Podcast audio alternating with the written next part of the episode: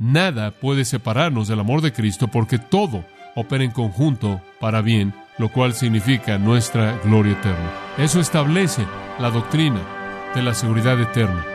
Esa es la verdad monumental aquí.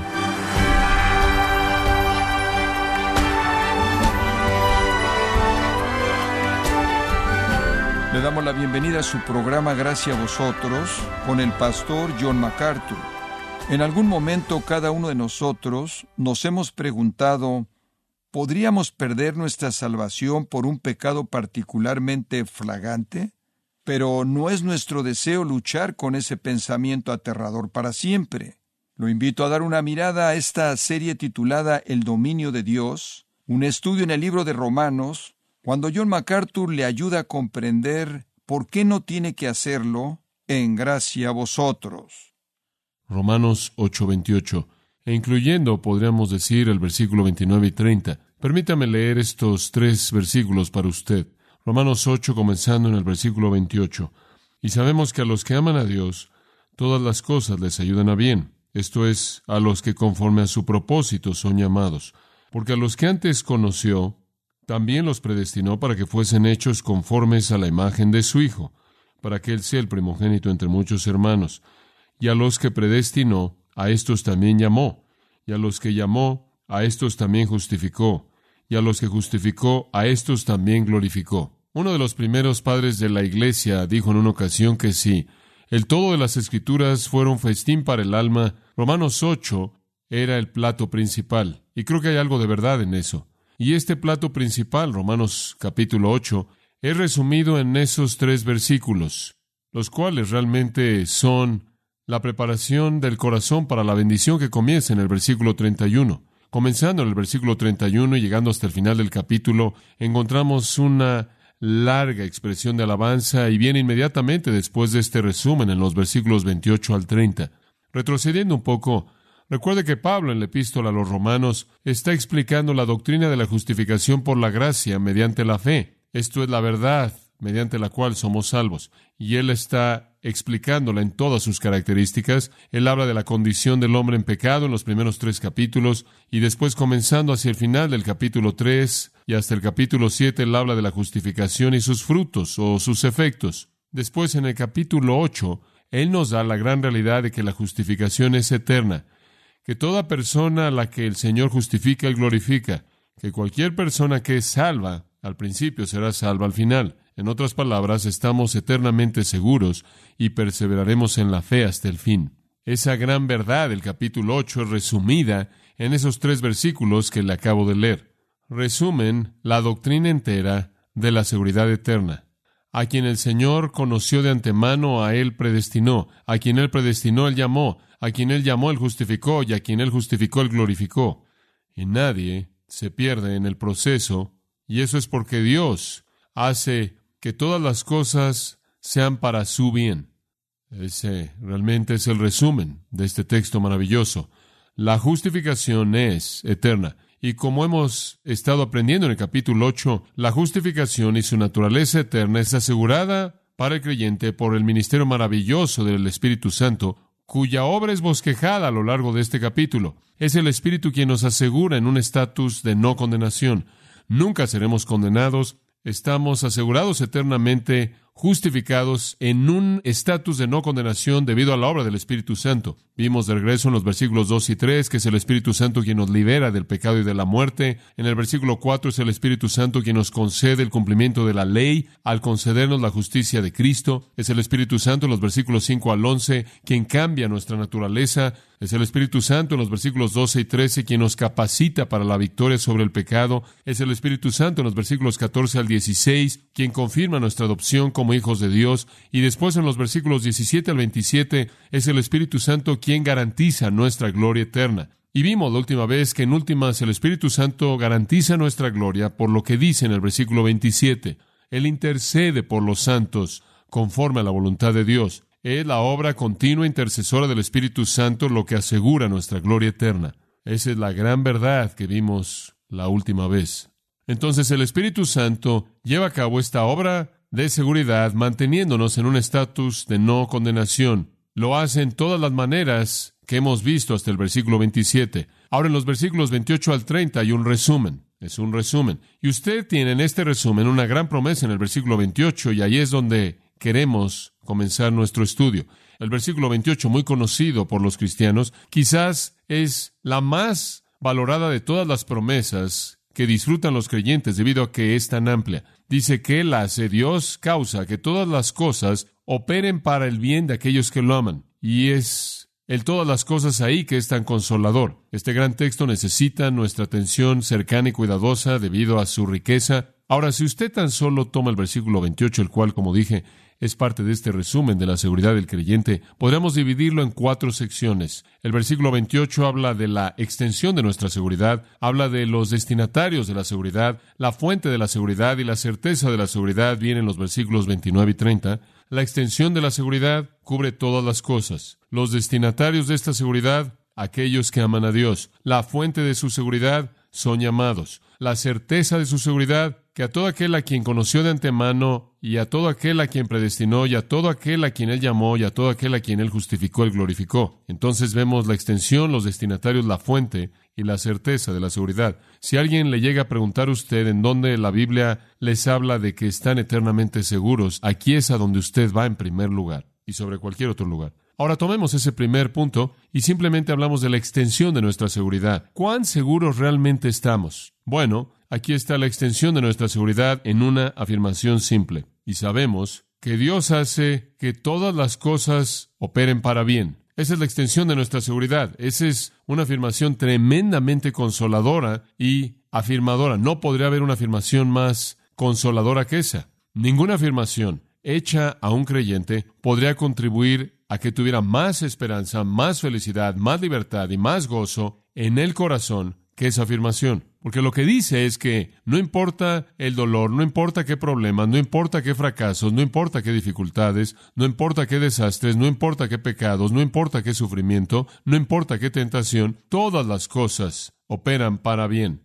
La extensión es enfatizada en la palabra panta en el griego, significa todas las cosas. Es una promesa que abarca todo. Y el contexto no tiene límites. El contexto no coloca límites aquí. No hay nada que aclara el todas las cosas, nada. Significa absolutamente lo que dice. Todas las cosas funcionan para bien. Dios toma todo y cualquier cosa que ocurre en la vida de un creyente y en lugar de potenciar la pérdida de salvación del creyente, en lugar de potenciar la condenación del creyente, Dios hace que opere para el bien definitivo del creyente. Esta es la promesa más grande que podemos tener en esta vida. No hay ningún límite en absoluto en esta afirmación, en este contexto. Es ilimitada. El versículo 32 creo que de nuevo reitera la naturaleza ilimitada de esta seguridad cuando dice, el que no escatimó ni a su propio Hijo, si Dios dio a su regalo más grande su Hijo por nosotros, mientras que éramos pecadores, ¿cómo no nos dará también con Él todas las cosas. En otras palabras, si Dios nos dio el mejor regalo, el cual es su Hijo, para salvarnos cuando éramos pecadores, ¿acaso Dios no hará lo que sea necesario para mantenernos ahora que somos Él? Ese es el punto. Él de manera libre, sin refreno, nos dará todas las cosas, sea cual sea la extensión, sea cual sea la cantidad, sea cual sea la intensidad, sea cual sea la naturaleza abrumadora de nuestro problema, todo es entretejido por Dios para nuestro bien.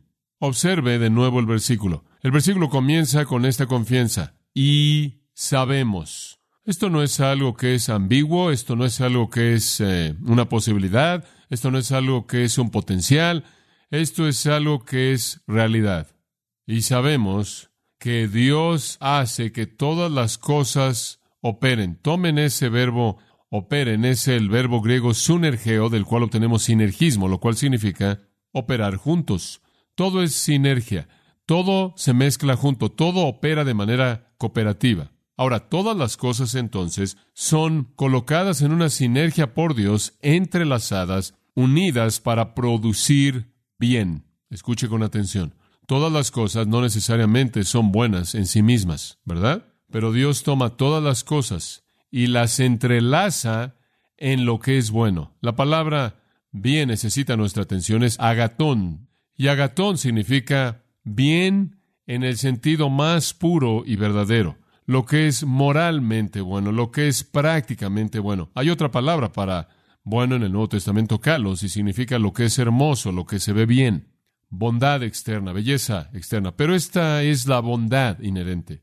Y Dios está tomando todo lo que sucede en la vida del creyente, sin importar lo que sea, y a partir de ahí está produciendo bien definitivo, bien moral, bien práctico, bien real. Carlos apela al ojo, Ágatos apela al alma. Carlos apela al ojo, Ágatos apela al sentido moral. Esta es bondad verdadera. No importa lo que suceda en su vida, resultará bueno. Y esa es la razón por la que usted nunca puede perder su salvación, porque sin importar lo que pase, resulta ser que, bueno, esta es una promesa inviolable de que nada puede suceder en la vida de un creyente que pueda terminar en un mal definitivo. Es otra manera de decir, nada puede separarlo del amor de Cristo, ahí en el versículo 35. Es otra manera de decir lo que está en el versículo 31. Si Dios es por nosotros, ¿quién contra nosotros? Es otra manera de decir lo que está en el versículo 34. ¿Quién nos va a condenar? Si todo opera junto para bien, entonces nada podría de manera posible hacer que perdiéramos nuestra salvación. Ese es su punto. Es un argumento absolutamente potente. Dios llama, justifica y glorifica, y nadie se cae por las grietas. Todo está causando en última su bien eterno. Génesis 50, 20, esa afirmación maravillosa. Vosotros pensasteis mal contra mí, mas Dios lo encaminó a qué? A bien, a bien. Dios hace que las cosas resulten para bien. No es automático, es por la obra del Espíritu Santo que sucede. En el versículo 26, no sabemos cómo orar. Entonces el Espíritu intercede por nosotros con gemidos indecibles. No sabemos cómo aferrarnos a nuestra salvación, no sabemos cómo hacer eso. No sabemos cómo aferrarnos a nuestra fe. No sabemos cómo, cómo confrontar los problemas de la vida y cómo luchar contra el reino de las tinieblas y cómo evitar las tentaciones que nos abrumarían de manera absoluta. Entonces el Espíritu de Dios está ahí, intercediendo constantemente por nosotros en estos gemidos ante el trono de Dios y Dios, quien escudriña los corazones, conoce cuál es la mente del Espíritu, porque Él intercede por los santos según la voluntad de Dios. Entonces el Espíritu Santo siempre está intercediendo por nosotros, siempre orando por nosotros, siempre viniendo ante el trono de Dios en armonía perfecta con la voluntad de Dios. ¿Y cuál es la voluntad de Dios? Que vayamos de ser predestinados, llamados, justificados a ser glorificados. Esa es la voluntad de Dios, que nadie se pierda en el proceso. Esa es la voluntad de Jesús también, quien dijo que Él quería guardar a todo lo que el Padre le dio. Y entonces el Espíritu es el que opera que la voluntad de Dios y el deseo de Cristo al aferrarse a nosotros, intercediendo por nosotros incesantemente, como el gran sacerdote quien mora en nosotros, adentro de nosotros. El anhelo del Espíritu, el gemido, recuerda, es que todos lleguemos a la gloria final. ¿Se acuerda que vimos que la creación entera está gimiendo por la gloria final y los creyentes están gimiendo por la gloria final y después en los versículos 26 y 27 el Espíritu Santo está gimiendo para que lleguemos a la gloria final? Él está intercediendo siempre con estas comuniones indecibles entre la Trinidad para que seamos llevados a la gloria. Es debido a eso que el versículo 28 es verdad. Todas las cosas están operando para bien porque el Espíritu Santo está intercediendo por nosotros, porque el Hijo a la diestra de Dios está intercediendo por nosotros como nuestro abogado defensor y nuestro abogado en contra de cualquiera que venga a condenarnos y debido a los propósitos de Dios que están siendo cumplidos. Bueno, todo esto encaja. Este realmente es un pasaje monumentalmente importante. Estamos seguros, estamos seguros para siempre en un estatus de no condenación debido a la obra intercesora del Espíritu Santo y debido a esa obra intercesora del Espíritu Santo y debido a la obra intercesora continua de Cristo la diestra de Dios y debido a que es el plan de Dios y la Trinidad entera está en armonía, en que todos los que han sido predestinados desde antes de la fundación del mundo sean llevados a la gloria. Ese plan está desarrollándose, no solo porque fue dicho, porque fue dicho y está siendo hecho, debido a la obra cooperativa consumada del Padre y del Hijo y del Espíritu Santo, toda persona que verdaderamente viene a la fe en Cristo será traída a la gloria. Esa es la razón por la que Juan dice, salieron de nosotros. Cuando alguien deja la fe, niega a Cristo y se va, salieron de nosotros porque no qué, no eran de nosotros. Porque si hubieran sido de nosotros, habrían continuado con nosotros. ¿Por qué? Porque ese es el plan del Padre, esa es la voluntad del Padre, esa es la meta intercesora del Hijo y esa es la meta intercesora del Espíritu, sostenernos en un estatus de no condenación y llevarnos a la gloria. Ahora tenemos en el versículo 28 el hecho de que todo debido a este plan de Dios, debido a la voluntad de Dios y debido a la obra intercesora del Espíritu Santo, particularmente en el versículo 26 y 27, él de hecho puede decir en el versículo 28 que todo lo que sucede en su vida operará para bien. Y el bien aquí, permítame decírselo claramente, el bien aquí es gloria eterna. Muy bien, el bien aquí es gloria eterna. Ahora eso no significa que el único bien va a ser cumplido en la eternidad. El bien aquí va a sostenerlo hasta llegar a la eternidad.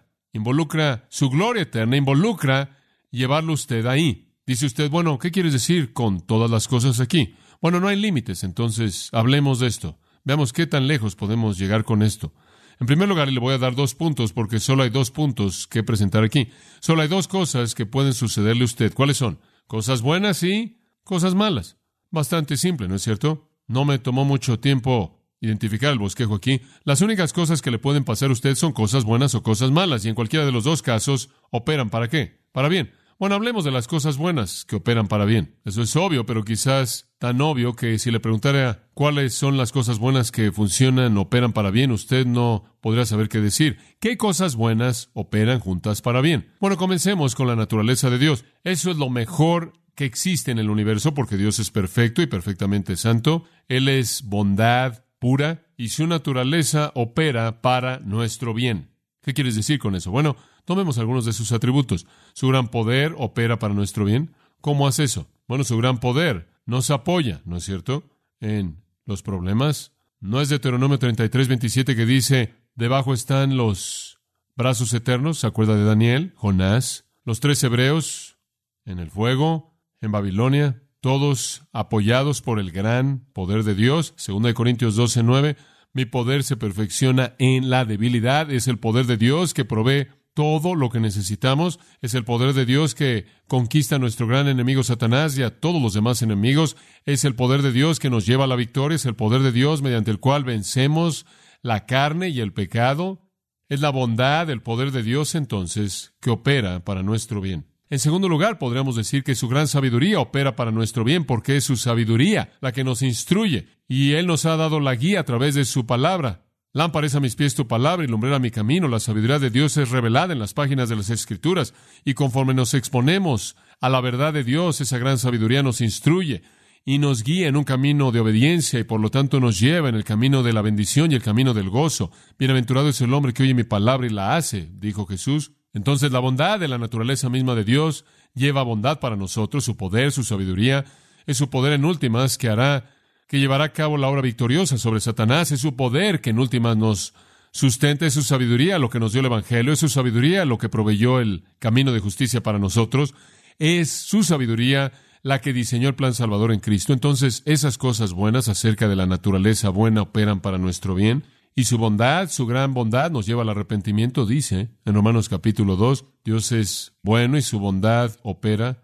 para nuestro bien. También podríamos decir más allá de la naturaleza de Dios y podríamos seguir con eso de manera interminable. Todo en la naturaleza de Dios opera para nuestro bien, su gracia, su misericordia, su compasión, inclusive su ley, la cual nos llama la obediencia, que produce bendición. Pero tomemos en segundo lugar las promesas de Dios, no solo la naturaleza de Dios, pero hablemos por tan solo un minuto acerca de las promesas de Dios. Las promesas de Dios operan para nuestro bien. Las promesas preciadas de Dios son la provisión para el alma turbada cuando viene la culpabilidad, cuando viene la culpa y leemos en las escrituras que Él mantiene la misericordia para miles.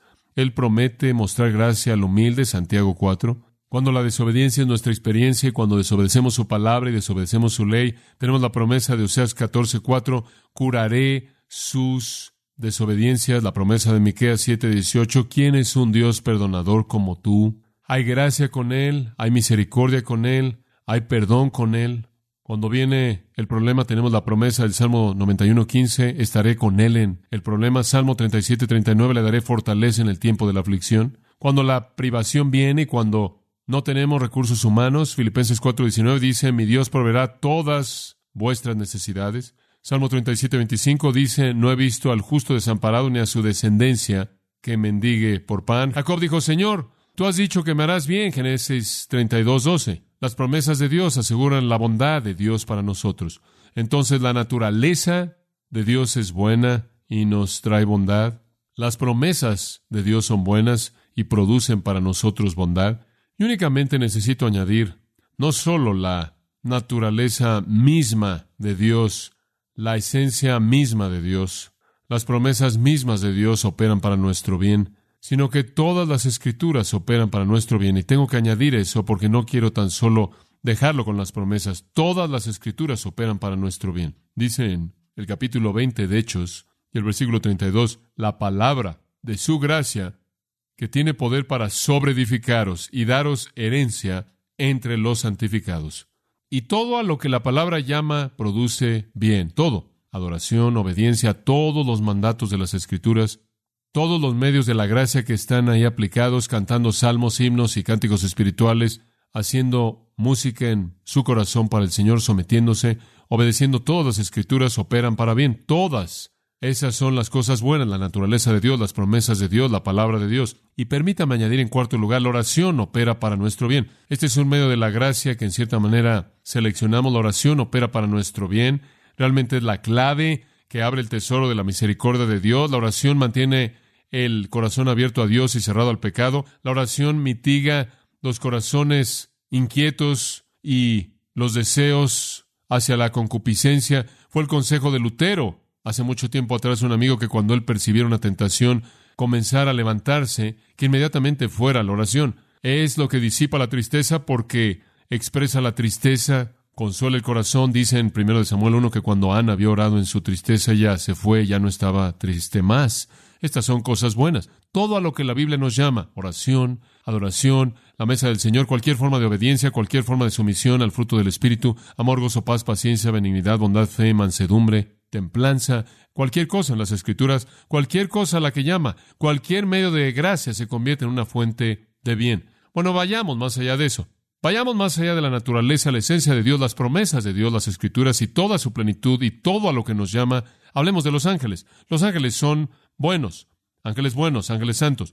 ¿Y sabe usted que operan para nuestro bien? Operan para nuestro bien. Hebreos 1.14 dice, los ángeles son espíritus ministradores enviados para servir a aquellos que heredan salvación. Ni siquiera sabemos lo que está pasando, pero todo el tiempo los ángeles están asistiendo para llevarnos a la gloria. Son enviados para servirnos, para que heredemos nuestra salvación. Nos protegen de esas cosas que nos destruirían. Mateo 18, versículo 10, una de las afirmaciones realmente asombrosas de Jesús. Él dijo esto, Mirad que no menospreciéis a uno de estos pequeños, hablando de los creyentes, estos pequeños que creen en mí, refiriéndose a los creyentes que son como niños, lo cual todos somos. No menosprecien o tengan en poco a estos pequeños, porque os digo que sus ángeles en el cielo miran el rostro de mi Padre continuamente que está en los cielos.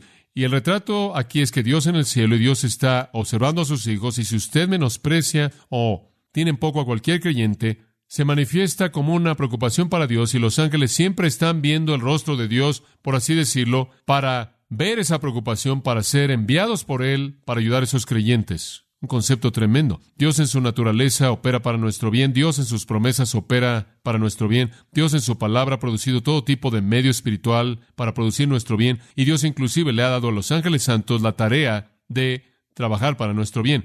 Y siempre están viendo su rostro para que estén en contacto pronto con Él para ser enviados para ayudar a aquellos por quienes muestra preocupación. Y después añadiría otra categoría, solo queda una, y eso es la gente. Otros creyentes operan para nuestro bien, eso es verdad. Otros creyentes operan para nuestro bien. Creo que habrían muchos lugares en las escrituras en donde usted podría ver esto. Ninguno otro mejor que segunda de Corintios 1.24. Pablo dice, somos colaboradores con vosotros para vuestro gozo somos colaboradores con vosotros para vuestro gozo. ¿Sabe una cosa? El Señor ha distribuido a lo largo de todo el cuerpo entero de Cristo dones espirituales. Yo tengo dones en el área de enseñanza y predicación, usted tiene dones en varias áreas, y esos dones deben ser usados para fortalecer a los creyentes. Y yo esperaría que la expresión de mi don y la expresión de mi vida y la expresión de mi ministerio opere para su bien, para su edificación espiritual, para su mayor conocimiento de las Escrituras, su mayor amor hacia Cristo, su mayor amor hacia Dios, su mayor servicio para el Señor, su mayor entendimiento de la verdad para que usted pueda honrarlo en su palabra. Hebreos 10:24 dice, cuando se congreguen, estimúlense unos a otros al amor y a las buenas obras. Entonces, cuando nos congregamos para adorar con el propósito de estimularnos unos a otros a la bondad, entonces los santos operan juntos para producir bien en las vidas unos de otros. Esa es la razón por la que es una atrocidad cuando un creyente lleva a otro creyente a pecar, y esa es la razón por la que Jesús dijo en Mateo 18 también, que si usted lleva a otro creyente a pecar, más vale que usted esté ahogado con una piedra amarrada a su cuello y arrojado en la profundidad del mar. Usted nunca debe guiar a otro creyente a pecar, usted siempre debe buscar el bien de ellos. Santiago 5 habla de que los espiritualmente fuertes ayuden a los que son espiritualmente débiles y ore por ellos. Entonces el bien puede ser traído por cosas buenas. Nuestro Dios bueno está haciendo bien para nosotros constantemente como una expresión de la bondad de su naturaleza y su persona. Nuestro Dios bueno nos ha dado promesas grandes y preciadas. Nuestro Dios nos ha dado su palabra buena, la cual ministra bien para nosotros como conforme la leemos y la aplicamos y la obedecemos. Dios ha llamado a los ángeles buenos y santos para ayudarnos, para hacernos bien. Y Dios ha diseñado que los santos dentro de la iglesia se ministren de manera mutua bondad el uno al otro. Estas son las cosas buenas.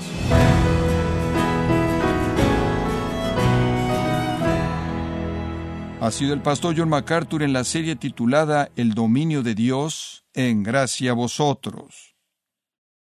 Estimado oyente, quiero comunicarle que Grace Community Church, bajo el liderazgo de John MacArthur, organizado para los días viernes 28 y sábado 29 de septiembre la conferencia en español Expositores 2018.